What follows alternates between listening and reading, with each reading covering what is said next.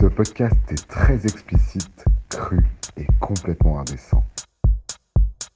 À ne pas écouter avec ta mère.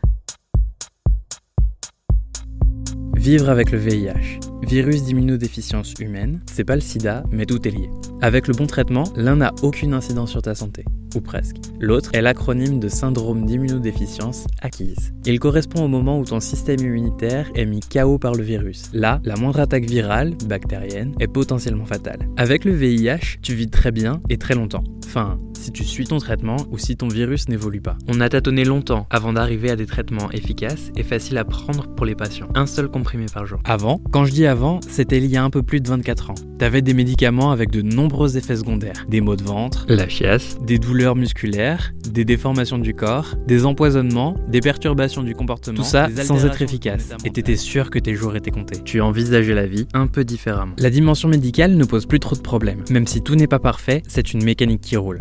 Non, le principal ennui du VIH, c'est son caractère social. En gros, l'enfer, c'est les autres. Je m'explique. Tes représentations, les miennes, celles de tout le monde, sont souvent plus noires que la réalité et sont construites sur des campagnes qui, en leur temps, ont eu leur utilité, mais sont aujourd'hui obsolètes. Si tu ne t'informes pas sur le sujet, tu ne vois que la capote comme moyen de protection et les personnes séropositives comme un risque potentiel pour ta santé. Pire, tu penses que le VIH se soigne et se guérit. Et là, je ne peux que te conseiller d'ouvrir grand tes oreilles. Plus tu vis dans la précarité et plus tu es exposé au virus, plus tu es désinformé, plus tu as de chances de le contracter. Plus tu es isolé, discriminé, plus les choses vont être compliquées. Les séropositives et séropositifs vivent des microagressions de tous les jours. Les clichés de consommation de produits psychoactifs et ceux de dégénérés sexuels les font passer pour les seuls responsables de ce qui leur arrive. Bref, on va parler de la vie avec le VIH. Est-ce que t'écoutes est indécent Je m'appelle Boris et mon statut sérologique est séropositif. Ben, je l'ai très mal vécu parce que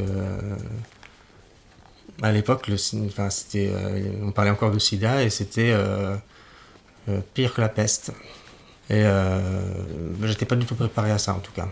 Donc on n'en parlait pas à la télé, on n'en parlait pas dans mon entourage, on n'en parlait pas.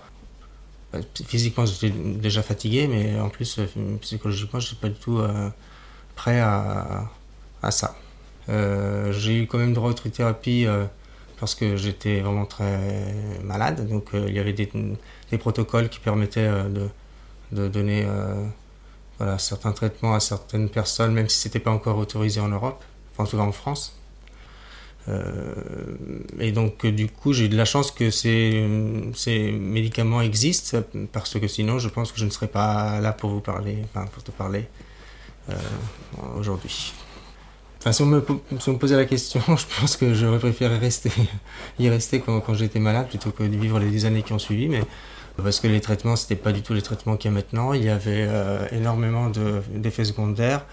Il y a les prises, il fallait les prendre euh, quatre fois dans la journée, quatre, fois dans la nuit. Donc euh, tu dormais mal, tu tout le temps, tout le temps en permanence avec la nausée, avec la chiasse, avec c'est dur. Donc bon, j'ai de la chance d'être soutenu par ma famille, mais c'est très difficile à gérer.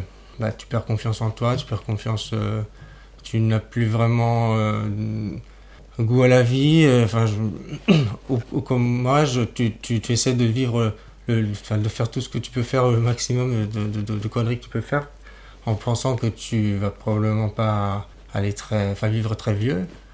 j'ai, j'ai mis du temps à réapprendre à mm, penser au futur. Je ne me projetais pas du tout dans un, dans un futur même à moyen terme. Ma charge virale euh, a été maîtrisée très vite, donc euh, j'ai eu cette chance. Et puis je suis tombé amoureux euh, d'un garçon avec qui je suis resté 10 ans, donc qui, qui je pense, m'a un peu sauvé la vie parce que, parce que j'étais beaucoup rejeté. Mais voilà, ce, garçon qui était là et qui, lui, ne m'a pas rejeté, m'a permis d'apprécier assez la vie pour pour, pour, pour, pas penser au pire. J'y ai pensé, mais pour, continuer euh, bah, à vivre et puis avoir envie de faire des choses. Bah, petit à petit, la vie est revenue. On retrouve Boris, ce garçon d'une quarantaine d'années que tu avais déjà entendu dans l'épisode sur le chemsex. Ici, il parle de ce qu'a été le VIH pour lui dans les années 90. C'était dur. Dur parce qu'il avait l'impression qu'on n'en parlait pas, parce qu'il se sentait isolé, que ses parents ignoraient tout du virus. Pourtant, dans les années noires de l'épidémie, c'est-à-dire avant l'arrivée des premières trithérapies en 1995, tout le monde en parle. Ce jeune Italien se sentait isolé, seul et sans information quand on en parlait tous les jours. Imagine ce que c'est maintenant qu'on n'en parle plus que deux jours dans l'année, et encore. Alors oui, Internet, aujourd'hui, est bien plus présent qu'à l'époque, et tu peux y trouver tout ce que tu veux. Mais c'est bien ça le problème, tu trouves tout ce que tu veux. Par exemple, j'ai tapé « j'ai contracté le VIH » sur un moteur de recherche très utilisé, et voici ce qui en est ressorti. Témoignage. Dire à mes parents que je suis séropositif serait comme leur tirer une balle dans la tête. Sida. La première fois que j'ai fait l'amour, à 16 ans, j'ai été contaminé.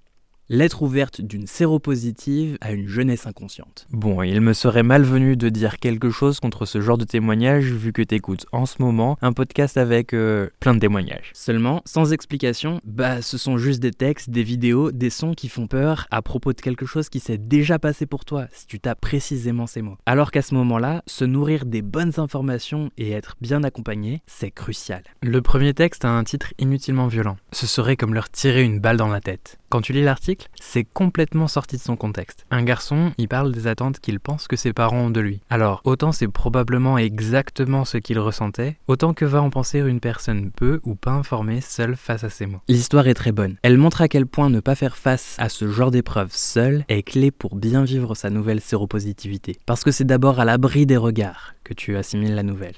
Tu entends d'abord cette voix qui devant le miroir te répète que tu as le VIH puis cette sensation de redécouvrir ton corps, comme si tout à coup il était différent, modifié au cœur. Pour te le réapproprier, il te faut beaucoup d'amour, de l'amour propre, l'amour de tes proches et un bon accompagnement psychologique et médical pour bien réaliser que le VIH est une maladie chronique qui n'aura que peu d'impact sur ta santé. Mais cet article a des expressions problématiques comme une sexualité débridée de son propre aveu. On n'est pas contaminé parce qu'on baisse beaucoup. Un aveu, j'avoue un crime, pas que je baisse comme un lapin.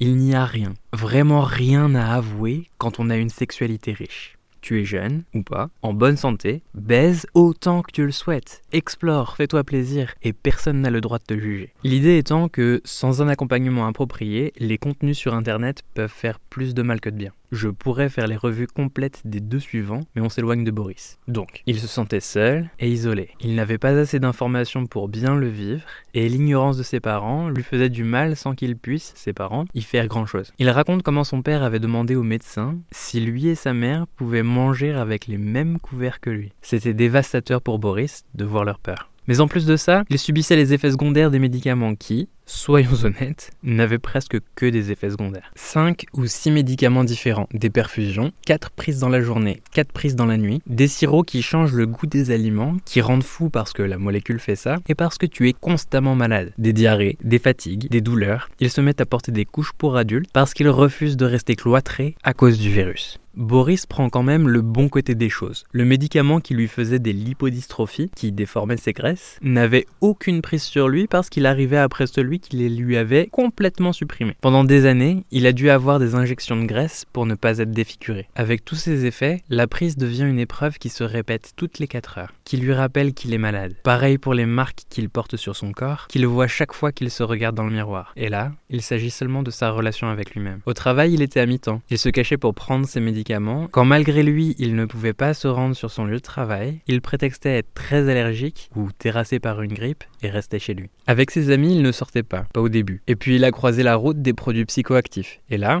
le temps des effets, il redevenait comme avant. Fête, sexe, MDMA, alcool. Puis il a rencontré quelqu'un. Cette relation a duré 10 ans et lui a permis de chasser ses idées noires. Les trithérapies sont arrivées et son virus était maîtrisé. Aujourd'hui, il ne cache plus son statut sérologique. Il met même l'information en avant pour éviter d'avoir à gérer les personnes non informées qui ont une peur irrationnelle du VIH. Quand sur des applications de rencontres, il reçoit des doux mots comme T'as pas honte de baiser alors que t'as le sida, ils n'ont même pas la finesse de faire la différence entre virus et syndrome. Alors que toi, tu sais maintenant la faire parfaitement non Rembobine et écoute bien. Donc, quand il reçoit ce genre de message, il préfère prendre le temps de répondre en incitant les gentils trolls à s'informer sur le sujet, à discuter de la PrEP, de l'indétectabilité avec eux. Il dit ne pas être militant, mais c'est un guerrier de la lutte contre le VIH. Si on lui avait donné le déroulé des dix années qui ont suivi sa contamination ainsi que le choix de vivre ou mourir, il aurait préféré y rester. Mais ça ne s'est pas passé comme ça. C'est grâce à celles et ceux qui, comme Boris, sont passés par les balbutiements des traitements et celles et ceux qui n'ont pas eu la chance de survivre qu'on est parvenu à améliorer, affiner, perfectionner les traitements d'aujourd'hui. Un cachet pas plus gros que le bout de mon Titre index à prendre une fois par jour sans aucun effet secondaire. Demain, on en saura aux injections une fois tous les 3 à 6 mois. Et après-demain, qui sait, un moyen de s'en débarrasser définitivement?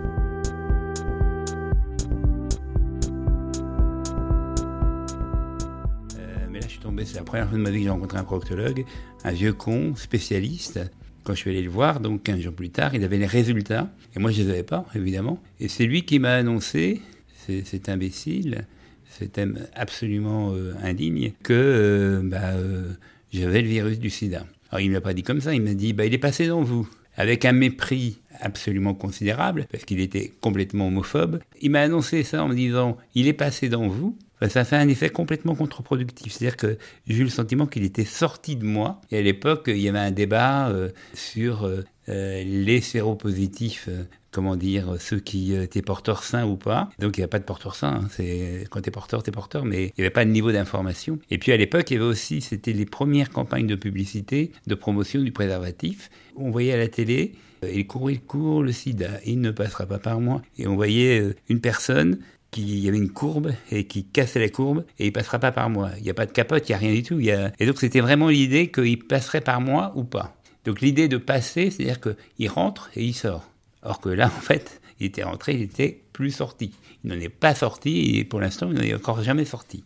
Je me suis jamais euh, projeté dans l'avenir. euh, au départ, il n'y avait pas de solution. Euh, on allait mourir, quoi. C'était très manifeste, puisque beaucoup de mes amis mouraient. Les traitements étaient lourds, les, effets secondaires étaient insupportables, et donc, bah, on était plutôt dans cette crise d'urgence du quotidien et pas du tout dans la prospective à vivre après. Maintenant, je suis en train d'imaginer que je vais vivre vieux. C'est c'est quelque chose de complètement nouveau. Alors, je suis déjà vieux, hein, ceci dit. Tu vois, il y, a une espèce de truc qui est, stimulant en même temps parce qu'il y a une espèce de. On ne sait pas jusqu'où on va. Et ça, c'est excitant, c'est stimulant. Et puis en même temps, euh, bah, euh, à condition que je maîtrise encore ma vie et mon VIH. Il n'y ait pas à un moment donné euh, une perte ou une, une, perte de raison ou, une perte physique ou une intégrité physique qui fasse que là, pour le coup, ça deviendrait très compliqué. Et là, ça vaudrait pas la peine d'aller plus loin. Je pense que j'aurais fait mon temps.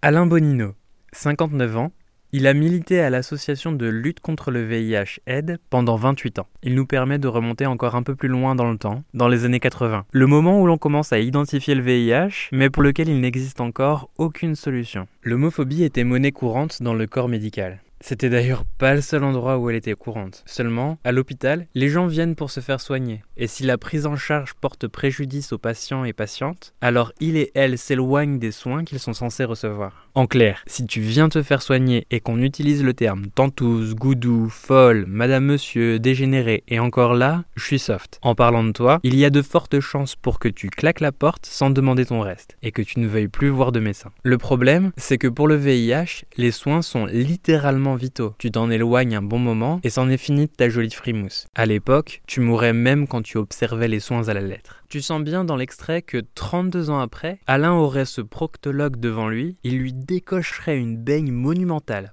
probablement bien méritée. Il utilise des termes polissés, mais plein de haine. C'est imbécile, cet homme absolument euh, indigne, Toute violence est strictement proscrite. Ne frappe jamais qui que ce soit, même si cette personne le mérite. Une lettre à l'ordre des médecins et aux associations de défense de malades devrait faire l'affaire. Alain s'est engagé immédiatement au sein d'une association où il faisait ce genre de choses. Il a déjà un cercle d'amis très solide, mais Ed est devenu comme une véritable seconde famille. Lui a permis de trouver des solutions immédiates, trouver les bons médecins pour le suivre, développer une expertise sur la maladie, pour faire face à la haine des gens à la mort de ses amis à un moment où lui aussi allait forcément mourir. Je dis forcément parce que tout le monde y passait. Donc pourquoi pas lui? Bah parce qu'il avait un système immunitaire solide, parce qu'il a eu une chance que personne ne pouvait prévoir. Les trithérapies sont arrivées, il était sauvé. Il ne se voyait pas survivre très longtemps après ses 26 ans, et il a eu 30 ans. Il n'imaginait pas 40, et aujourd'hui il en a 59. Ce manque de visibilité sur sa propre survie a été lourd de conséquences. Il n'était pas un élève particulièrement brillant à la fac. Il n'avait pas de passion particulière pour étudier. Et à quoi bon si ton diplôme ne te sera jamais utile? Il n'a jamais mis d'argent de côté parce qu'il ne parvenait plus à penser à son futur. Il était bien trop occupé à faire ce qu'on l'avait aidé à faire et ce qu'on avait un jour fait pour lui. S'informer sur les traitements, informer les plus exposés, faire le travail que les pouvoirs publics refusaient de faire parce que proposer ce genre d'informations aux jeunes, c'est les inciter à baiser. Clairement, il ne connaissait pas de jeunes, c'est sûr expliquer aux malades leurs résultats d'analyse, les aiguiller vers les bons médecins, aider les amis qui tombaient les uns après les autres, baiser et faire la fête. Parce qu'à tout moment, ça pouvait être la dernière. Bien sûr, il y a quelque chose de beau à célébrer la vie en dansant, en buvant, en baisant. C'est digne d'une tragédie grecque où le héros connaît la fin et se met quand même en route. Ici, la tragédie, c'était qu'à part les premiers et premières concernés, tout le monde fermait les yeux sur ce qui arrivait aux lesbiennes, aux gays, aux usagers et usagères de produits psychoactifs, aux prisonniers et prisonnières, et à la différence de la tragédie, la fin n'a pas été celle annoncée pour Alain. Aujourd'hui, il va très bien. Son VIH est maîtrisé, il est marié et il possède encore tous ses moyens. C'est le futur qui le préoccupe. Il trouve excitant de réapprendre à envisager l'avenir, à la condition qu'il reste en bonne santé, qu'il puisse toujours vivre décemment et ne jamais être à la charge de personne. C'est pour ces raisons qu'il travaille à ce que les EHPAD, établissements d'hébergement pour personnes âgées dépendantes, soient en mesure d'accueillir les personnes séropositives vieillissantes. Ça peut te paraître surprenant, mais la sérophobie, la peur des séropos, est pernicieuse et s'infiltre partout, même à la maison de retraite. Ferme les yeux et imagine, tu fais un bond de 50 ans dans l'avenir. Tu as mal partout, tu as perdu pas mal de cheveux, de dents aussi, et même un peu la tête, mais ça, ça va. Tu sais que tu as 50 ans de moins et que t'écoutes le deuxième épisode d'Indécent. Là, l'infirmier qui vient faire tes soins est nouveau, mais tu ne le remarques pas vraiment, ils se ressemblent tous. Il relit ta fiche et voit qu'il avait manqué une info. Tes séropos. Il est gêné à l'idée de te faire ta toilette, s'occuper de ta couche. Ouais, tu portes des couches maintenant. Il a peur de choper ta maladie. Il appelle une collègue, elle te connaît bien et vient s'occuper de toi. Seulement quand il lui a dit ce qui le gênait, le vieux commère de la chambre 11 a entendu que t'avais le virus. Il s'empresse de le dire à ses potes. Un truc excitant arrive, alors tu penses bien. D'abord, il se demande ce que tu as fait pour le choper. Parce qu'il n'y a que les homos et les usagers de produits psychoactifs qui ont le VIH. Tout le monde sait ça. Ensuite, ils veulent savoir si t'es homo. À ton âge, t'en as plus rien à faire, donc tu le leur dis. Seulement, les vieux avec qui tu couchais quand les soignants ne regardaient pas, oui, parce que tu dois avoir l'autorisation de tes enfants pour pouvoir... euh, Deux d'entre eux ont cessé de te parler. Les vieux avec qui tu t'amusais. Parce que tes enfants, eux, tu les vois en holoconférence tous les trois jours et tu ne baisses pas avec.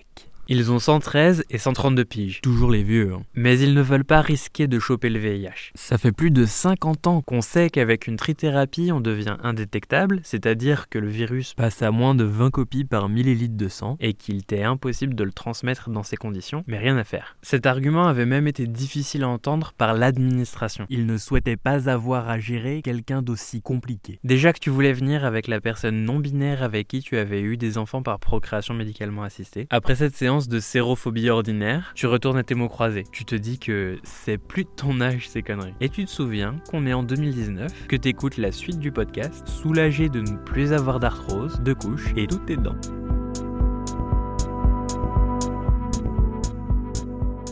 Ce qui a été compliqué, c'était le rapport aux autres. C'était les autres. Il est difficile avec tout le monde, avec tout, tout son entourage. Il est d'abord difficile avec le, le plus difficile, c'est avec la famille. Moi, j'en suis euh, encore très très loin puisque je, je ne l'ai pas annoncé à ma famille. Je ne sais pas quelle, quelle va être leur réaction, même si euh, même s'ils sont informés, même si euh, même s'ils vont pas me rejeter, je le sais. Euh, J'ai pas envie qu'ils comprennent des choses euh, de travers, c'est-à-dire qu'ils vont comprendre que je suis vraiment malade et que et que je risque vraiment de mourir euh, très vite. J'ai pas envie d'inquiéter ma mère. Je pense à ma mère. Et voilà, donc euh, pour l'instant, j'ai pas encore fait cette démarche-là. Il va falloir quand même, parce que c'est aussi quelque chose de, que je leur dois, de la, vé- la vérité, c'est-à-dire que, en effet, on sait jamais s'il m'arrive quelque chose un jour, euh, de médical, etc. Euh, S'ils l'apprennent, ça va être, compliqué pour eux. Donc c'est quelque chose à gérer. J'ai pas envie de les décevoir, mais je sais aussi qu'ils seront déçus s'ils l'apprennent autrement. Moi, j'ai rien à me reprocher, donc c'est très bizarre comme sentiment. Euh, Ils vont être déçus, mais mais moi, je sais que j'aurai rien à me, reprocher. À l'annonce du, médecin en tant que tel, euh, le moment, euh, le moment vraiment euh, fatidique, déjà, je m'y attendais puisque mon ami m'avait prévenu, etc. Et je pensais qu'il avait de bonnes raisons d'avoir raison. Quand le médecin me l'a annoncé, évidemment, le monde s'écroule autour de soi parce que parce qu'on en a tellement entendu parler depuis qu'on est tout petit. bah, c'est un, vrai, vrai choc. Sauf que je suis rentré chez moi, je me souviens, j'ai pleuré un quart d'heure. Et puis après, ça allait mieux, déjà. Euh, j'ai prévenu une copine à moi euh, que j'adore, une fille APD très très folle, qui m'a dit, je lui ai dit, bah, Mélina, je, ça va ça va être compliqué, j'ai le VIH. Et elle me dit, bah, et alors? Dans un grand éclat de rire. Et, euh, ça, ça, a été une des premières réactions qui m'a fait vraiment du bien. Et je me suis basé un peu là-dessus, c'est-à-dire, euh, bah bon, bah, et alors euh, Le monde va pas s'arrêter, je ne vais pas m'arrêter. C'était en 2006, j'ai rencontré un, garçon pendant l'été. Et on est un petit peu sortis ensemble, etc. On a fait des bêtises. Je pensais pas au VIH, je pensais pas au sida, j'étais dans dans une époque un peu insouciante et peut-être un peu aussi autodestructrice, c'est-à-dire que je, sortais d'une histoire euh, dont je me j'arrivais pas à me remettre. Bref, euh, je faisais des bêtises. Et puis avec ce garçon, on faisait des bêtises tous les deux.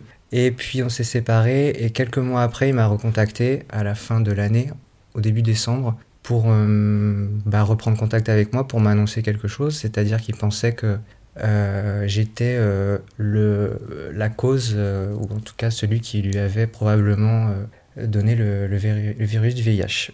on s'est un peu serré les coudes tous les deux. Finalement, c'était un garçon très gentil parce qu'il m'en a pas voulu, a priori, que ce soit moi qui lui transmette ce virus. Et puis il avait entendu parler de l'association Les Séropotes, et c'est lui qui m'a un petit peu entre guillemets pris par la main. Et on y est allé tous les deux, euh, pareil, toujours pour se, un peu se serrer les coudes et y aller euh, pour aller voir ce que, ça, ce que ça pouvait nous apporter, on ne connaissait pas du tout. L'idée d'aller euh, voir les Séropotes, la première fois c'était pas évident, parce que ça se passe dans un bar, dans la cave d'un bar, et puis en fait il faut prendre rendez-vous pour y aller, il faut ouvrir une porte, descendre un escalier, puis euh, découvrir euh, tout un tas de gens euh, qui sont bah, des séropotes, c'est-à-dire des gens qui sont là parce qu'ils ont le VIH. C'est génial de se retrouver dans un, dans un lieu, pour le coup, non mixte, safe, safe dans le sens, dans le sens où il n'y a pas de jugement, où on se retrouve entre gens donc, qui ont le VIH, c'est le principe des séropotes, qui sont homosexuels, et en fait, d'arriver dans un endroit sécurisé où on sait que tout le monde l'est, euh, même si c'est un lieu de convivialité, c'est juste un bar en fait. Hein, euh, on se retrouve dans, un bar. Le fait de savoir que les gens sont comme nous, vivent les mêmes choses que nous ou les ont déjà vécues et vont les vivre, euh, cette chose indicible, ces stigmates invisibles, c'est dédramatisant et c'est une bouffée d'oxygène incroyable, assez indescriptible en fait. On se retrouve dans un monde de gens comme nous face à un monde hostile qui, rejette euh, les gens qui ont le VIH tout simplement. Les stigmates, c'est ça, c'est euh, vraiment des trucs invisibles en fait. D'apprendre qu'on a le VIH, c'est un premier stigmate quand même, parce que j'ai fait le malin tout à l'heure en disant que ça m'avait rien fait. Mais on est un peu livré à soi-même. C'est ça le premier stigmate, c'est que tu as un médecin, le corps médical qui t'annonce froidement euh, ce truc-là, et puis après tu t'es livré à, vraiment à toi-même. On, on, te dirige vers rien, vers rien du tout, rentrez chez vous, et puis voilà et il n'y a rien qui peut t'aider. Il n'y a rien sauf euh, bah, le sujet de, ton reportage, c'est les séropotes. Et ça, c'est les séropotes, c'est vraiment une chance incroyable euh, que j'ai eu de les rencontrer euh, juste après l'annonce de ma séropositivité. Amicalement, c'est un flou parce que je choisis un peu à qui je le dis facilement je, et je choisis à qui je le dis pas. Je le fais de façon très, peut-être très irrationnelle, mais très instinctive. Donc, euh, parce que pareil, je sais qu'il y a des gens qui vont, qui vont réagir différemment, qui vont parler, qui vont déformer des choses, qui vont, qui vont mal le prendre. Je ne sais pas. Le, rapport aux autres, c'est euh, c'est vraiment ce qui, euh, ce, qui, ce qui signifie qu'on a le VIH en fait. C'est plus que le VIH en lui-même, c'est plus que le virus, c'est vraiment le, regard des autres et ce que, ce que les gens en disent. En ce moment, je suis en couple et je, je, c'est quelqu'un qui a été très ouvert, à qui je l'ai dit très vite, mais je l'ai dit de moi-même. Non, c'est pas vrai. il m'a juste posé la question très simplement euh, euh, et, je lui ai répondu euh, très simplement aussi et ça, ça, a roulé. Il était rassuré du fait que, que je sois indétectable et puis, et puis voilà. Qu'est-ce qu'il m'a posé comme question? Je crois qu'il m'a posé tout simplement tes repos. Mais je crois que c'était en plus, euh, pas envie de raconter ma vie intime, mais c'était un peu dans le feu de l'action, enfin pendant une pause, on va dire. Et je sais plus pourquoi, mais euh, je saurais absolument pas dire pourquoi il m'a posé la question. Bah, enfin, parce que si, au bout d'un moment, on se la pose forcément sur euh, si on fait du, Si on fait des choses euh, du sexe non protégé, évidemment, euh, on doit se poser la question. Donc euh, oui, ça s'est posé assez vite. Je te présente Geoffroy, 40 ans, membre de l'association Les Séropodes. C'est un groupe de parole et de soutien entre personnes qui vivent avec le VIH. Ce sont des hommes gays, mais il existe d'autres associations qui, comme eux, te proposent des espaces de parole garantis sans jugement et capables de te prodiguer tous les conseils dont tu as besoin. Son entrée en matière est très claire. Je le disais en introduction, l'enfer, c'est les autres. Tout le monde vit avec des représentations bien trop souvent simplistes. Oui, le VIH n'est pas un virus bénin, mais il n'est pas aussi horrible que tu pourrais le penser. Et si nos représentations peuvent être simplistes, c'est en grande partie dû à l'information qu'on a daigné nous faire passer. Au début, les spots publicitaires ont eu du mal à voir le jour. La sexualité à la télé, c'était un peu comme l'origine du monde de Courbet ou les tétons de femmes sur les réseaux sociaux. Bien que ce fût pour démocratiser la prévention, le sexe n'y était pas à sa place. Puis, c'était ça. Il court, il court, le sida. Le sida, c'est pas une épidémie. C'est une maladie qu'on peut éviter. Il se transmet seulement par les relations sexuelles et par le sang. Alors c'est facile de se protéger, de protéger ceux qu'on aime. Il suffit de Une nouvelle rencontre, c'est troublant, mais ça peut être dangereux. Une seule fois suffit pour être contaminé. Alors si on veut continuer à aimer, n'oublions pas le nouveau geste amoureux, le préservatif. Il ne passera pas par nous. Un seul coup peut s'avérer fatal. 3615 Info Sida, les médecins vous répondent.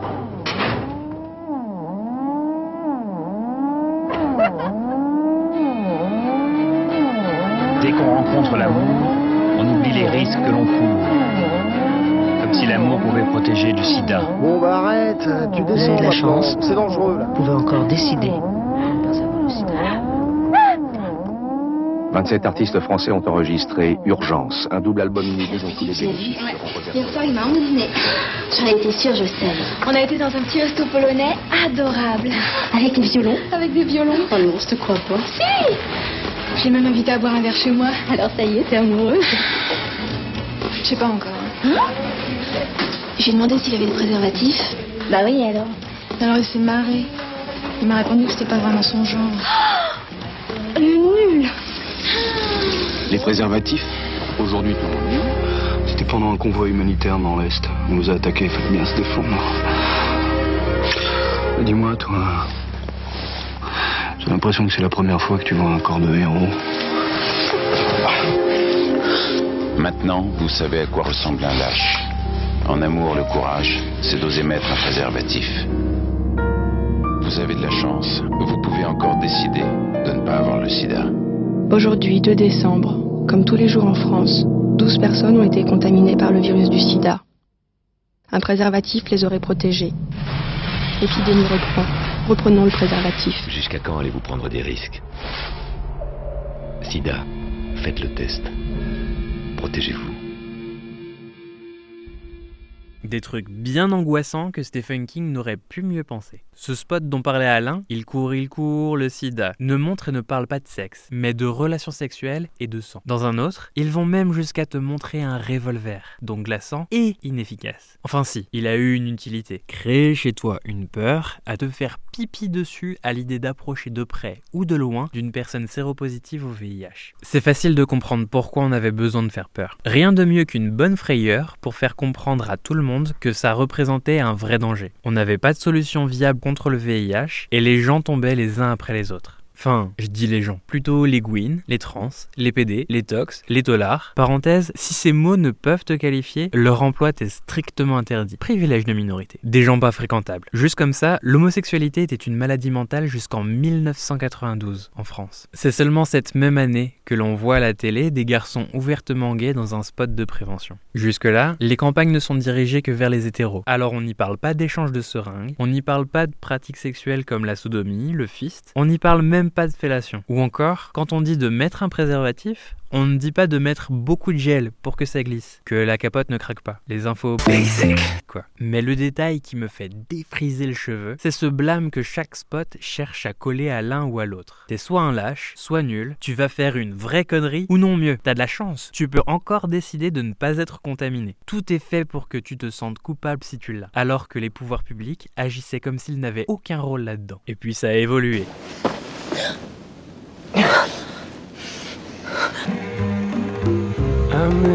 Rien ne ressemble plus à une magnifique scène d'amour qu'une scène de contamination par le virus du sida.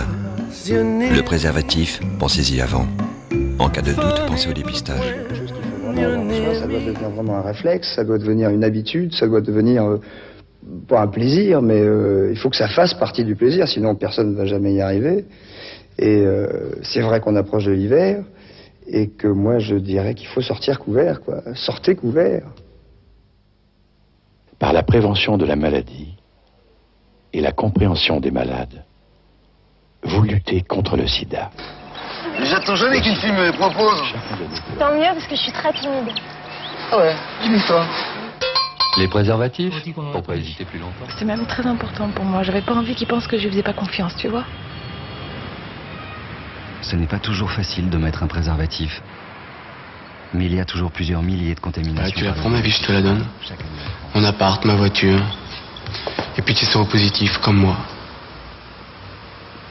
T'as dit quoi là? Les personnes séropositives ont une vie, des amis, des amours, des projets. Alors, monsieur Paul, cette trithérapie, ça se passe comment? Et pour le cunnilingus, ils disent si ça peut transmettre le virus Bonjour.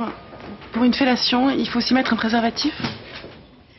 Je me demande si on peut attraper le sida avec un rapport anal. Inutile de te dire que ma préférée, c'est la dame dans le bus et sa question sur la sodomie. On parle de sexe, on montre des scènes de sexe, on met des situations plausibles, on te fait comprendre que c'est normal de ne pas réussir à poser tes questions à n'importe qui, mais que des gens sont là pour t'apporter des réponses. On te dit aussi que vivre avec le VIH, c'est possible, mais le mal était déjà fait. Tout le monde était terrorisé et l'est toujours un peu aujourd'hui. Dans le cas de Geoffroy, tu suis, hein, il a eu du mal à cause des représentations, les siennes et celles des autres. Il n'a toujours rien dit à sa famille, ça fait plus de 10 ans, parce qu'il n'a pas envie qu'il se fasse de fausses idées sur ce qui lui arrive. Il n'a pas non plus envie de les voir déçus. Il ne veut pas faire peur à sa mère, qui s'imaginerait immédiatement que son fils peut mourir. La mort, c'est général, tout le monde y passe. Mais les éléments déclencheurs comme le VIH sont un peu plus tangibles que le potentiel bus en sortant de chez toi. Il dit devoir tout raconter à sa famille, mais restons clairs. Cette information t'appartient à toi seul. Personne n'a de droit dessus. Personne doit se comporter différemment avec toi en raison de ton statut sérologique. Sinon, c'est ce que l'on nomme communément de la sérophobie. Ceci étant dit, si tes proches le savent, ils peuvent être un véritable soutien pour toi. Quand je dis proche, je signifie n'importe qui que tu considères comme proche famille, amis, plan cul, collègues, ils ont souvent une réaction bien différente de celle que tu pourrais imaginer. Le cas de Mélina pour Geoffroy est un classique. Il s'attendait à un moment compliqué et lui a rayonné. Tes proches en auront souvent rien à faire de ta sérologie, surtout si tu te portes bien. Ces personnes te veulent en bonne santé, c'est tout. Maintenant, si tu penses que tes proches n'accepteront pas cette nouvelle, fais-toi confiance. Rien ne t'oblige à en parler. En parlant de santé, justement, je sais que ce n'est pas toujours facile d'aller se faire dépister. Tu dois le faire tous les trois mois si tu as une vie sexuelle active et des partenaires multiples et à chaque prise de risque. Tu sais que tu dois te faire dépister, mais tu te souviens de tous les moments problématiques. T'imagines donc tous les scénarios les plus noirs et la peur te paralyse. Et tu restes comme ça, sans savoir ce qu'il se trame ou pas en toi. Même si la possibilité de vivre avec le VIH peut faire peur. Imagine la situation de Geoffroy. Un garçon lui a annoncé qu'il était probablement la personne qui a amené le VIH dans sa vie. Alors oui, un traitement à vie peut être contraignant. Et encore, c'est vraiment qu'un comprimé par jour. Oui, le virus fait toujours peur et la sérophobie peut prendre plus d'une forme à ton encontre. Mais l'idée que tu puisses, sans le savoir, contaminer quelqu'un que t'aimes peut être bien plus difficile à porter. Geoffroy est tombé sur un garçon qui ne lui en a pas voulu du tout. Pour le coup, c'est presque normal. On est responsable à 100% quand il s'agit de se protéger, sauf en cas de viol. Mais en termes général, tu es responsable de ta santé, tout comme tes partenaires le sont de la leur. Tout le monde n'est pas toujours aussi rationnel. Plus loin dans l'entretien, il parle de la sérophobie comme une peur, donc une réaction naturelle. Maintenant, c'est à toi de voir comment tu réagirais si ça devait arriver. Comment tu emploierais ces informations pour faire taire tes peurs et prendre les bonnes décisions. L'important n'est pas de ne pas l'avoir, mais plutôt de connaître ton statut sérologique positif ou négatif en permanence. C'est-à-dire faire un test tous les 3 mois ou dès que tu as un doute, et s'il devait se révéler positif, prendre ton traitement et faire en sorte que plus personne après toi ne l'attrape.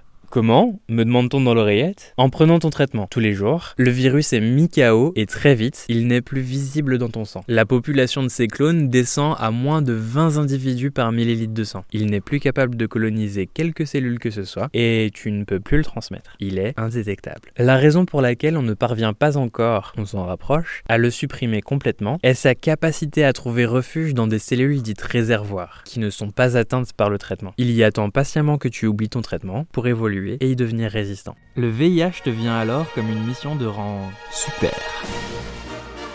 Ta mission, si tu l'acceptes, gardien, gardienne du terrible mais pas si terrible virus d'immunodéficience humaine, observer ton traitement, vivre ta vie exactement comme tu l'entends parce que tes défenses immunitaires en seront plus fortes. Ainsi tu protégeras tous tes êtres chers et les moins chers aussi. Ce qui arrive à Geoffroy, un garçon avec qui il s'était beaucoup amusé, sans toujours prendre de précautions parce qu'il traversait une période douloureuse émotionnellement, lui annonce qu'il a probablement le VIH, qu'il est probablement la raison pour laquelle ce garçon l'a aussi. Déjà, faire la démarche de tenir informé ses partenaires d'avant est vital pour vaincre le VIH, mais très dur à faire. Shame. Shame. Shame. Non, ce n'est pas la honte, c'est gênant, mais tu sauves des vies, alors sois-en fier. Geoffroy et lui étaient séparés à ce moment. Quand il est revenu vers lui, non seulement il l'a tenu informé, mais en plus, il l'a poussé à rencontrer les séropotes. Ils les ont alors rencontrés à deux. Ils ont d'abord échangé par mail avec un membre de l'association qui leur a donné rendez-vous dans le sous-sol d'un bar. Au moment du rendez-vous, il faut bien te rendre compte que pousser cette porte, c'est annoncer aux personnes présentes que tu vis avec le VIH. Même s'ils ne l'avaient jamais assumé publiquement, ça les a aidés à avancer. Ils ont relativisé et réalisé que toutes ces personnes vivent elles aussi avec le VIH. À partir de là, ce n'est plus que de la détente. Ils y ont trouvé des personnes à l'écoute de ce qu'ils vivaient, des personnes capables de comprendre tout ça parce qu'ils y étaient tous passés. L'association prodigue des conseils sur les meilleurs médecins à consulter, les pratiques à aborder pour se faciliter le quotidien, mais est aussi constituée de personnes capables de blaguer sur un sujet que les personnes séronégatives ne peuvent pas aborder. Le genre de blague que tu peux y entendre ressemble à ça. Je participais à une action à l'occasion de la journée mondiale de lutte contre le VIH. C'était tôt un samedi matin. Il pleuvait normal pour un 1er décembre. Donc tout le monde se retrouve à l'abri pour se réchauffer et mettre en place l'action. À ce moment de convivialité, un type à côté de moi dit à plusieurs personnes qu'il est malade et qu'il vaudrait mieux pour eux qu'ils ne lui fassent pas la bise. C'est alors qu'arrive un jeune homme, tout à fait bien portant, et qui comme les autres s'approche de ce malade manifeste pour le saluer. Voici l'échange qu'ils ont eu. Salut Salut, je te fais pas la bise, je suis malade. Et moi j'ai le sida. Si tu as rigolé à cette blague, tu vis probablement avec le VIH. Si tu n'as pas ri, tu as dû te sentir un peu gêné. Les gens comme les séropotes jouissent de privilèges que les personnes qui n'ont pas le virus n'ont pas. En gros, un humour bien noir qui aide largement à dédramatiser. Cet humour a permis à Geoffroy et son ami d'avancer et d'accepter leur nouveau statut sérologique. Le rire ne fait pas tout par rapport à la violence que te réserve le monde. Alors, prends soin de toi et connais ton statut sérologique tout le temps. Fais en sorte d'être un ou une alliée le plus souvent possible. Et si jamais tu devais vivre avec le VIH, tu trouveras toujours quelqu'un ou quelqu'une pour t'écouter, partager des expériences et te montrer que malgré les contraintes, la vie reste tout aussi chelou.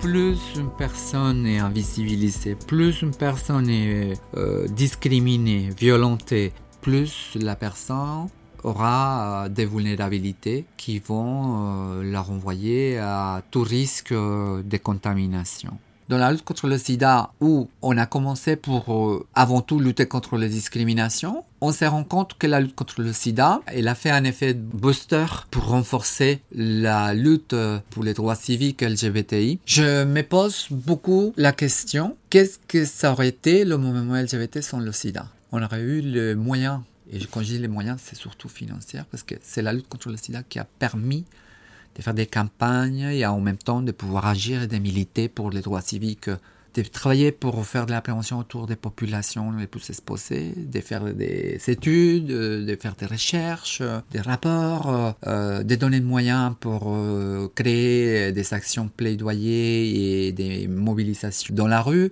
Et quand on analyse la lutte contre le sida et on analyse le mouvement LGBTI, on se rend compte que dans les deux, il y a eu des, des ratés, des oubliés. Et qui le sont? Bah, Les personnes trans. Ça n'empêche pas que des trucs qui ont été faits pour euh, analyser l'impact du sida depuis les dernières cinq années nous démontrent euh, qu'effectivement, c'est une population qui a été largement touchée malgré tout.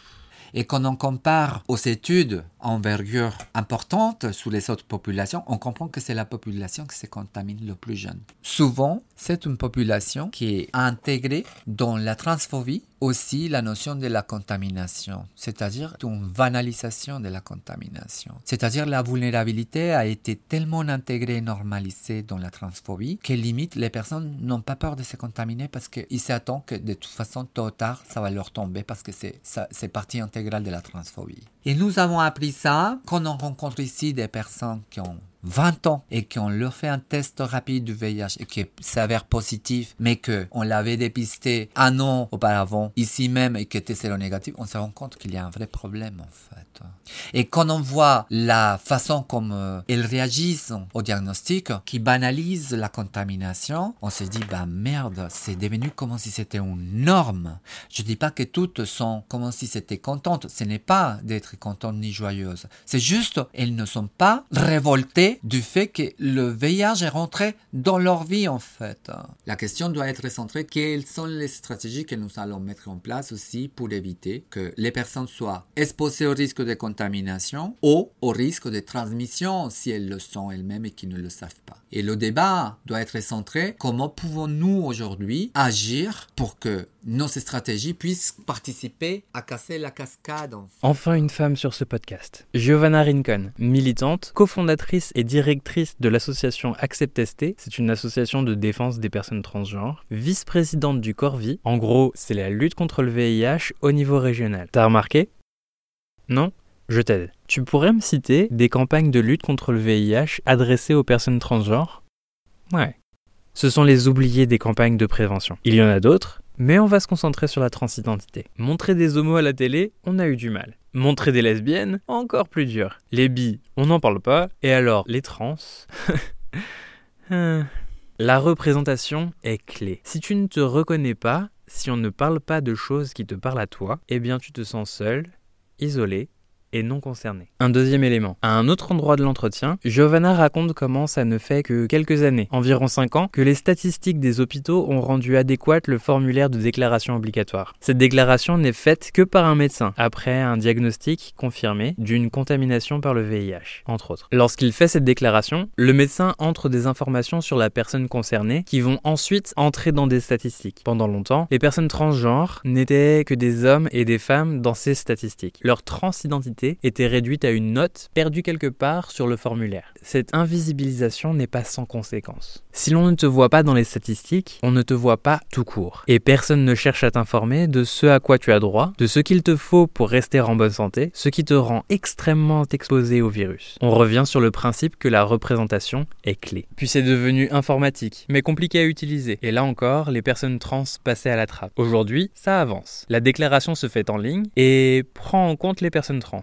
si elles sont hommes ou femmes, et les chiffres arrivent. Doucement, leur publication a deux ans de retard, mais ils arrivent. Il n'y a encore pas d'études poussées sur le sujet. Ce que tu vas entendre là est un medley de bribes de récits que l'on m'a confié hors micro. On parle ici d'une population qui subit des discriminations sans fin. Même si aujourd'hui il n'est plus utile de passer des examens médicaux invasifs parfois violents, pour établir que tu es une femme, un homme, les discriminations persistent. Oui, oui, pour l'administration française, ce qui a un jour fait que tu étais une femme ou un homme était la qualité de ton sexe pour qu'ils acceptent de changer ton état civil. Le genre est à bien distinguer du sexe et de la sexualité, mais encore une fois, tout est lié. Quand tu es assigné femme à la naissance et que tu es un garçon, on parle là des personnes binaires, femme, homme, mais les possibilités sont infinies parce que le genre est un spectre. C'est-à-dire que tu peux te sentir plus ou moins l'un ou plus ou moins l'autre sans être tout à fait l'un ou l'autre. Bah cette méprise se retrouve sur tes papiers d'identité. Quand tu rencontres une administration, une police, une employeuse, il est possible que tu sois mégenré, c'est-à-dire que l'on t'appelle madame plutôt que monsieur. C'est déjà un peu humiliant, mais il suffit que la personne s'excuse et c'est oublié. Il y a pire fascination permanente pour tes parties génitales, discrimination à l'embauche, refus de traiter une plainte pour agression, harcèlement,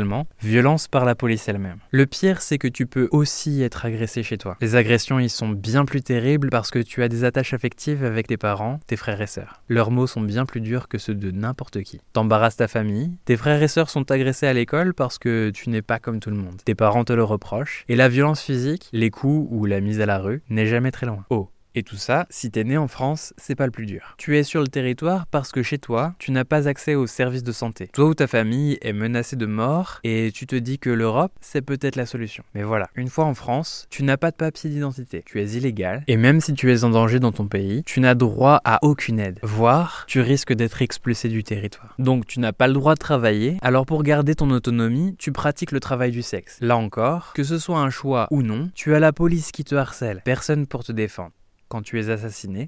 Tes amis sont là pour réclamer justice, mais personne pour les entendre. Dans la nuit du 16 au 17 août 2018, une femme, travailleuse du sexe et transgenre, de 37 ans, Vanessa Compos, a été tuée par balle. L'arme appartenait à un policier qui l'aurait perdue quelques jours plus tôt.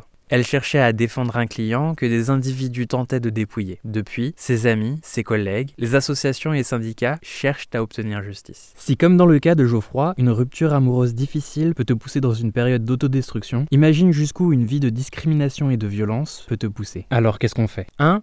On considère les personnes trans comme des personnes, et je souligne personne. On cesse les blagues qui ne font rire que toi, et on les écoute. À ton échelle individuelle, c'est facile. Qu'une personne ait un parcours trans ou non, tout le monde a droit à ton respect. Faire une différence signifierait que la dignité de l'une vaut moins que celle de l'autre. En clair, sois un individu décent, wesh. 2. Les pouvoirs publics ont des mesures à mettre en place. Si t'en fais partie, écoute très très attentivement. D'abord, faire de la prévention qui s'adresse aux enjeux des personnes trans. Prendre des dispositions pour venir en aide aux personnes qui se retrouvent isolées, en rupture sociale et éduquer. Il faut éduquer les enfants pour qu'ils comprennent ce qu'est le genre, pour qu'ils puissent identifier qui ils sont et respecter les gens qui ne se conformeront pas au genre qui leur aura été assigné à la naissance. 3. On éduque encore. Cette fois, on éduque tous les agents de police à la transphobie et au respect. Tous les médecins, toutes les personnes qui devront un jour accompagner des personnes trans pour qu'aucune discrimination ne soit perpétuée, pour qu'on cesse enfin d'exclure. Dernièrement, l'Assemblée nationale a voté l'accès à la procréation médicalement assistée ou PMA à toutes les femmes, sous-entendu lesbiennes, bi, queer et transgenres incluses. Seulement, un homme trans qui possède un utérus et des ovaires ne pourra pas y avoir accès parce que, je cite la ministre Buzyn,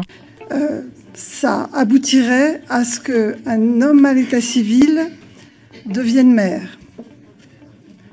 Ce qui est compliqué, alors que toute la commission était contre cette décision. Il faudra du temps et des activistes comme Giovanna pour que ces points changent. Seulement, plus l'on est invisibilisé, plus une personne est discriminée, violentée, plus les vulnérabilités au VIH sont grandes. Les personnes trans à travers le monde ont une espérance de vie entre 35 et 41 ans. Prendre le temps est un luxe qui leur vaut la mort.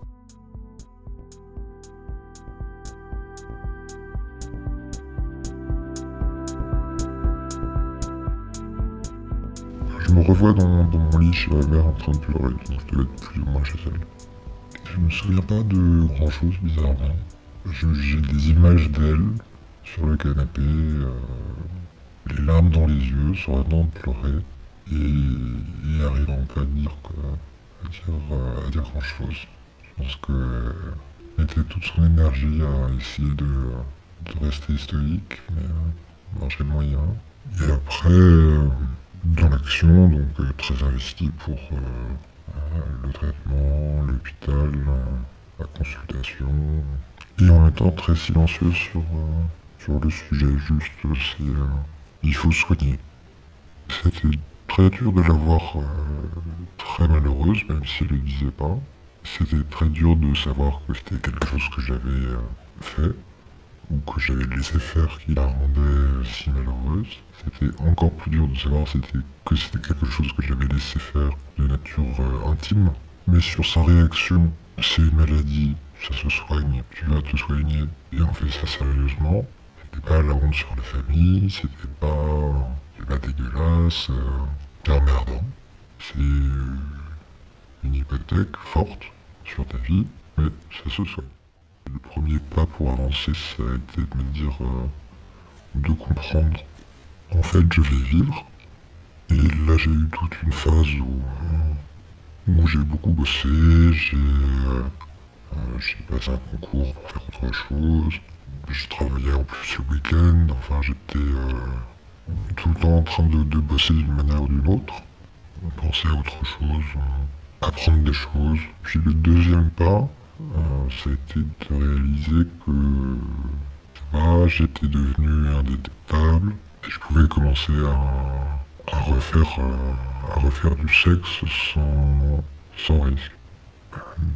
Ça m'a au contraire motivé à, vivre, euh, à vivre vite ce que j'avais envie de vivre, à apprendre tout de suite ce que j'avais envie d'apprendre, bah, à faire des études en parallèle d'autres études qui, totalement différente, sur un, champ sur lequel peut-être j'aurais attendu ma retraite pour me dire euh, ça y est, j'ai vécu ma vie, maintenant je vais faire ça. J'étais en études principale sur des études euh, très alimentaires, euh, très sérieuses, un peu chiantes. Et puis à titre secondaire, j'ai fait un truc qui me passionnait depuis longtemps, complètement différent, beaucoup moins sérieux qui est dans l'art. Me dit à dire je vous emmerde. Euh, bande de cons, vous avez compris qu'on va tous mourir, donc euh, faites pas chier avec... Euh, c'est pas le moment, ça se fait pas, on n'a jamais vu ça. Je, m'en branle, je m'en branle. Je vais faire ce que je veux. Je bosse trop, j'ai pas assez de temps pour moi, je mange des plats surgelés, euh, et puis une fois par jour, euh, euh, je prends je prends un truc à la même heure, mais, mais que les mecs prennent leur complément alimentaire avant d'aller au sport, ou, comme les filles prennent leur pilule, ou comme en lundi, certaines personnes, me dit-on, prennent du bêta-carotène ou des trucs pour les cheveux. Donc je vois pas de différence en fait. Bah, tous les trois mois, euh, prise de sang, rendez-vous à l'hôpital, euh, discussion avec mon médecin. Toujours euh, quand même une petite angoisse au moment où, je vais chercher les résultats, au cas où pour une raison ou pour une autre ce serait plus indétectable, et parce que c'est le moment où, la maladie peut, peut ressurgir dans ta vie en disant bah voilà, ça fait plus effet, le dosage n'est pas assez fort, si j'avais développé une résistance à ce traitement-là.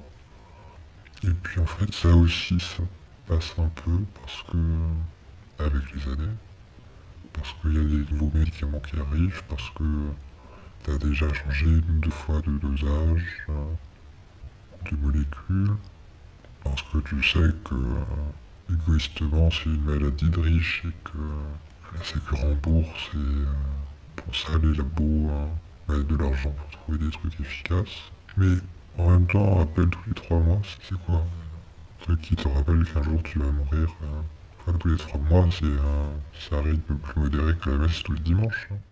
Par rapport au début, euh, ce qui a changé, c'est que quand je prends mon traitement, j'ai pas envie de pleurer. Ce qui a duré, ça je me souviens bien pendant les premiers mois plus c'était deux fois ou trois fois par jour. Je notais sur un carnet pour être sûr de ne pas avoir oublié. Euh, je me souviens du carnet. Des rappels euh, quotidiens, plusieurs fois par jour. Tu es malade. Tu as rendu ta famille malheureuse. Tu habites tel en danger. Là, c'est fini. Intégré à la vie, euh, je prends la pilule. Ça commence à faire longtemps, mais avant quand même. Je pense que la seule chose qui change par rapport à avant, même si tu sais que tu es indétectable, que tu mets personne en danger, en baissant avec tes potes, hein, mais euh, parce qu'il n'y a pas que le VIH dans la vie, même en sachant tout ça, il y a une espèce de, de culpabilité quand tu couches avec un mec pour la première fois, non pas parce que tu mettrais en danger, parce que tu sais que c'est pas vrai, mais parce que tu lui dis pas que tu es porteur de quelque chose dont lui pourrait penser que ça le met en danger. Et en vrai, que ça le met pas en danger, on s'en fout. Euh, c'est pas nécessaire de lui dire, mais c'est quand même lui cacher quelque chose. Et la PrEP, la capote, c'est déjà un moyen de partager de la responsabilité dans la protection. Mais euh, la PrEP, ça, partage encore mieux la responsabilité sur le sujet. Ça, ça un peu, mais ça reste toujours présent. Quand un mec te dit je suis sous PrEP et que tu lui dis je fais pas sans capote, la situation peut être lue comme Le mec te dit je suis protégé et tu lui dis je me protège, je te protège. Et là, chacun, chacun a sa part de responsabilité. Dans cette configuration-là, ça je me sens bien. Chacun à sa manière, s'est dit j'accepte la part de risque et j'ai fait ce qu'il fallait pour, euh, pour m'en préserver et après, euh, déjà là ça passe. Ça c'était presque comique au début de mon traitement. Euh, le médecin m'avait dit il y a deux trois trucs que vous pouvez plus prendre. Mais en fait j'ai appris après que c'était plus prendre en grande quantité vraiment quotidiennement c'est le jus de pamplemousse, alors que j'adore le, j'adore le jus de pamplemousse. Et un, truc que je ne boirai jamais, donc je ne me suis pas souvenu, mais une espèce de tisane euh, quelconque. Ça fait du coup quinzaine d'années que j'ai pas mangé de pamplemousse. Et c'est a priori la conséquence la plus visible du sida dans la vie aujourd'hui, du VIH. Les gens qui me connaissent depuis assez longtemps pour savoir qu'en vrai j'adore le pamplemousse sont mes amis que j'ai depuis 20 ans et ce sont ceux qui savent que j'ai le VIH. Et, euh, et peut-être ont-ils oublié que j'aimais le pamplemousse parce que, honnêtement, au bout de 20 ans, on a le droit d'oublier ça. Et les autres, euh, je pense qu'ils s'en foutent, personne ne m'a jamais posé la question. C'est qu'ils présument que j'aime pas le pamplemousse.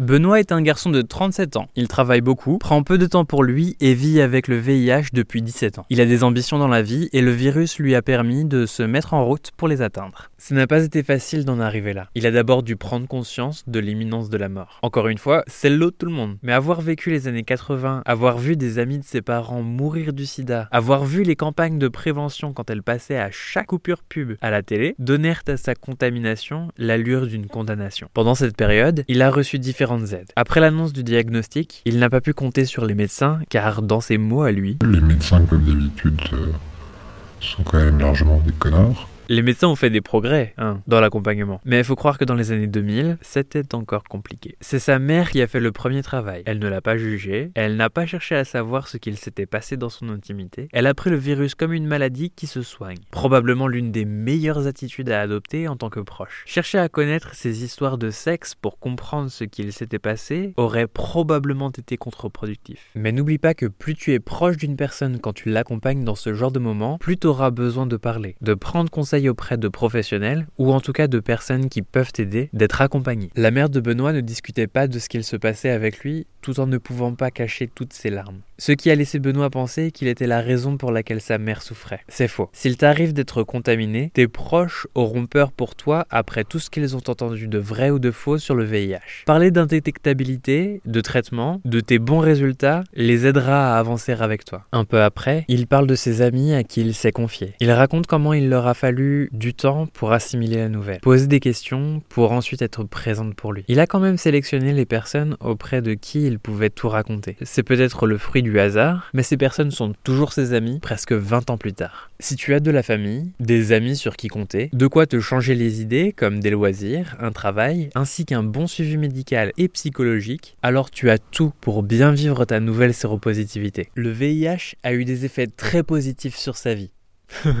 Positif. Il lui a donné une soif d'apprendre, de faire et de ne plus attendre la permission de qui que ce soit par peur de mourir demain. Le virus lui a allumé un feu aux fesses et voici le message qu'il a pour le monde. Je, je m'en branle. Si l'on met à part la sérophobie, il reste deux trois petites choses à discuter. Il parle de l'une d'entre elles, son inquiétude quand ses derniers résultats d'analyse arrivent. C'est le moment d'une petite parabole. La raison pour laquelle il est si difficile de créer une solution définitive pour le VIH, c'est qu'il s'adapte à tout. C'est la pote super cultivée qui a réponse à tout et qui en plus a raison dans n'importe quelle conversation. C'est les vieux ça et pas les vieux ça archi relou, mais elle a raison. Tu vas voir le lien avec Benoît dans une minute. Pour qu'elle se taise, tu lui balances un argument archi béton. Ça marche. Elle ne dit plus rien. Et tu sais que tu dois garder la parole, ne pas oublier ton argument, connaître toutes ses failles pour ne pas les lui laisser voir. Une seconde d'inattention et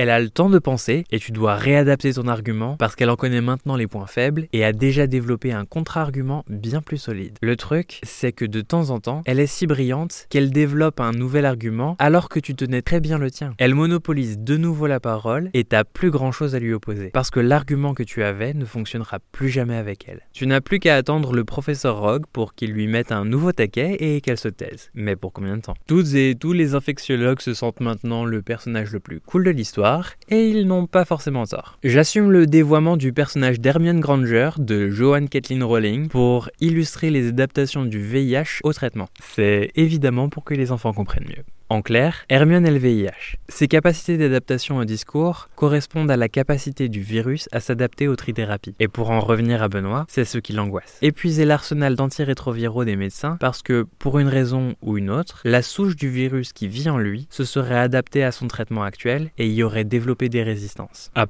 les antirétroviraux sont une classe de médicaments utilisés contre les rétrovirus. Mais qu'est-ce que les rétrovirus, me demanderas-tu, très sagement? Ce sont des virus qui adaptent leur code génétique à celui de leur hôte. Et c'est sur cette adaptation que les trithérapies agissent pour qu'ils ne puissent plus se multiplier. Tu l'auras deviné, le VIH est un rétrovirus. Les cas où l'on observe le traitement sans oubli et que le virus évolue quand même sont très rares. Et même là, il y a suffisamment de traitements différents disponibles pour y faire face. Mais ça reste une éventualité. Étant donné que c'est observable seulement au moment de tes analyses de sang, fais-les tous les 3 mois, exactement comme prescrite par ton médecin. Ça n'arrive pas du jour au lendemain, donc avec des examens tous les 3 mois, tu es sûr de ne pas avoir de mauvaises surprises. Sa deuxième source d'angoisse, la production de médicaments. Certaines pilules sont produites à flux tendu, c'est-à-dire que pour que la marge retirée de la vente du médicament soit intéressante, les laboratoires en produisent juste assez pour être sûr que tout soit épuisé. Benoît l'a appris à ses dépens. Un jour où il n'était pas dans sa ville pour un nouveau boulot, il se rend après sa journée à la pharmacie où il avait commandé une semaine avant son traitement. La pharmacienne est visiblement un peu gênée. Elle lui apprend qu'ils n'ont pas reçu l'un de ses médicaments. Benoît n'en a alors plus dans ses stocks.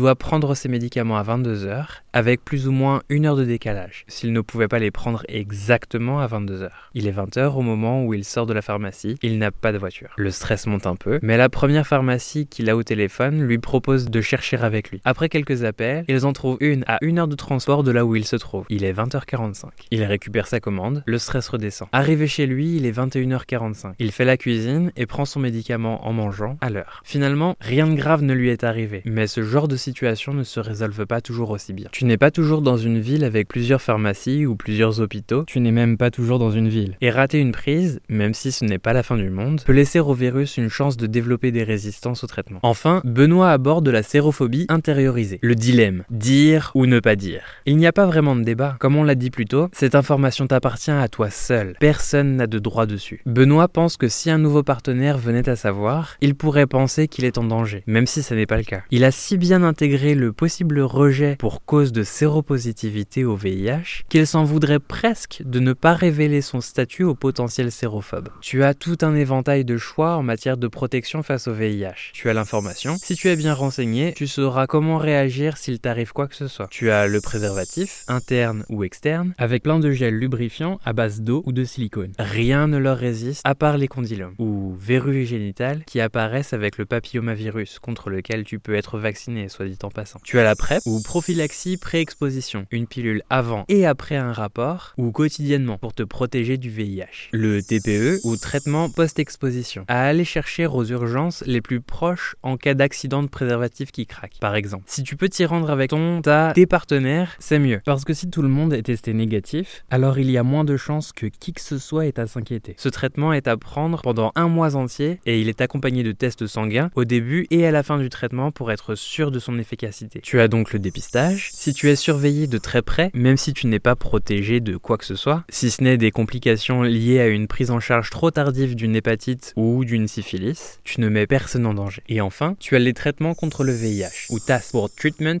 as Prevention. Parce que quand tu es séropositif, séropositive, ton traitement te permet de protéger tes partenaires vu que tu es indétectable. Alors va, expérimente, couche avec qui tu veux et autant que tu le souhaites. Comme tu l'entends, mais fais-le bien informé sur les moyens de te protéger. Protéger. Parce qu'on a beau ne plus vivre à l'époque des contaminations de Boris et Alain, la sérophobie est toujours présente. Même si les laboratoires mettent de l'argent pour développer des traitements efficaces, une trithérapie coûte entre 1000 et 1500 euros par mois et par personne à la sécurité sociale en France. Vivre avec le VIH, beaucoup de personnes le font sans problème majeur. Mais il te faudra quand même renoncer à te gaver de pamplemousse et cesser de soigner tes petites déprimes, ton anxiété, tes dyspepsies ou tes troubles liés à la ménopause par le millepertuis.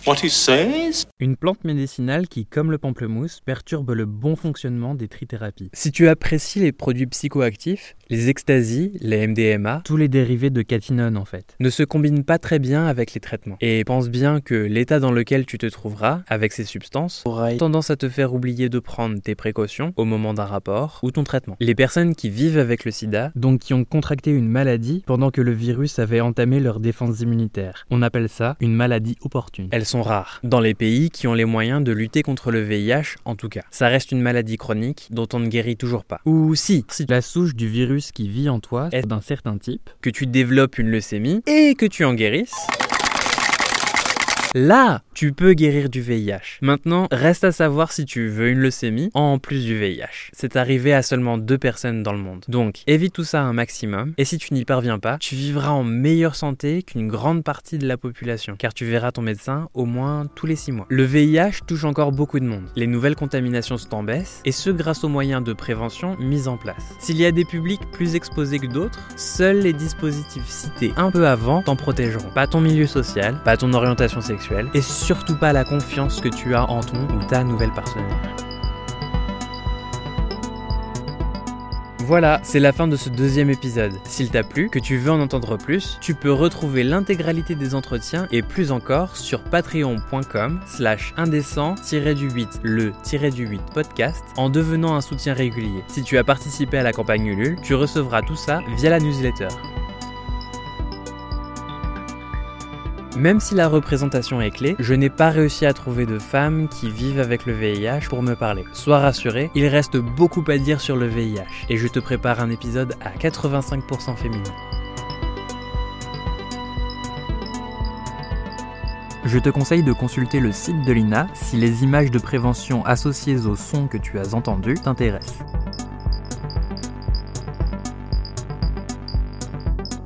Tu peux trouver plein de liens utiles sur le site du podcast indécent-podcast.com ou sur le fil Twitter de l'épisode at indécentpdcst.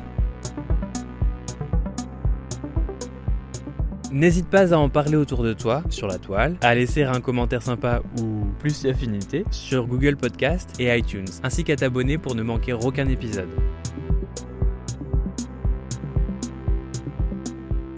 J'espère que tu as pris ton pied autant que moi et en attendant le prochain numéro, tu peux me retrouver sur Twitter at A majuscule S majuscule P I D E R 7 pour me poser des questions, partager tes impressions ou discuter de tes moments complètement indécents.